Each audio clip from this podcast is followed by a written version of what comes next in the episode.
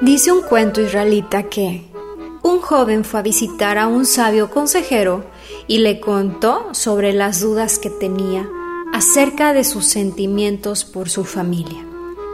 El sabio lo escuchó, lo miró a los ojos y le dijo solo una cosa. Ámala. Ámala. Y luego se cayó. El muchacho dijo, pero todavía tengo las dudas. Ámala. Le dijo de nuevo el sabio.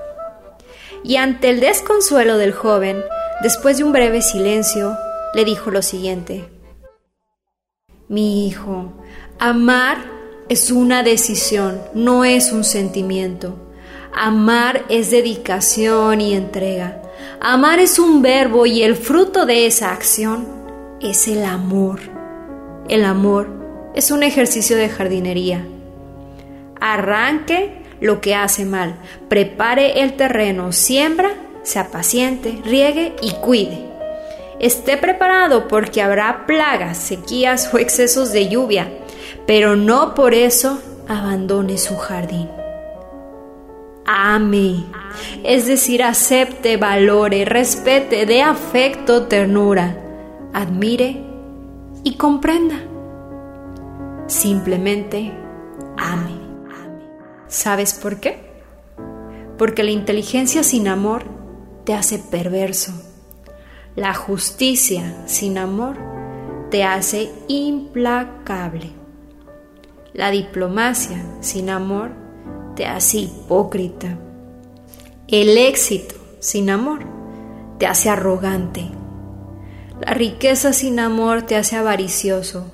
La docilidad sin amor te hace servil. La pobreza sin amor te hace orgulloso. La belleza sin amor te hace ridículo. La autoridad sin amor te hace tirano. El trabajo sin amor te hace un esclavo. La simplicidad sin amor te desprecia. Y la política sin amor te deja egoísta.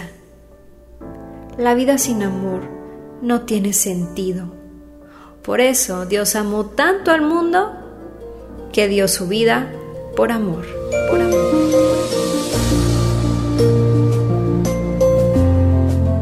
Mi nombre es Jessie Goizueta y con mucho cariño he compartido esta reflexión para ti. Recuerda que el tiempo no regresa, se disfruta. Así que eso que tú quieres, levántate y haz que suceda. ¿Cómo? Pues amando tanto como puedas. Que Dios esté en ti. Te mando un abrazo y bendiciones.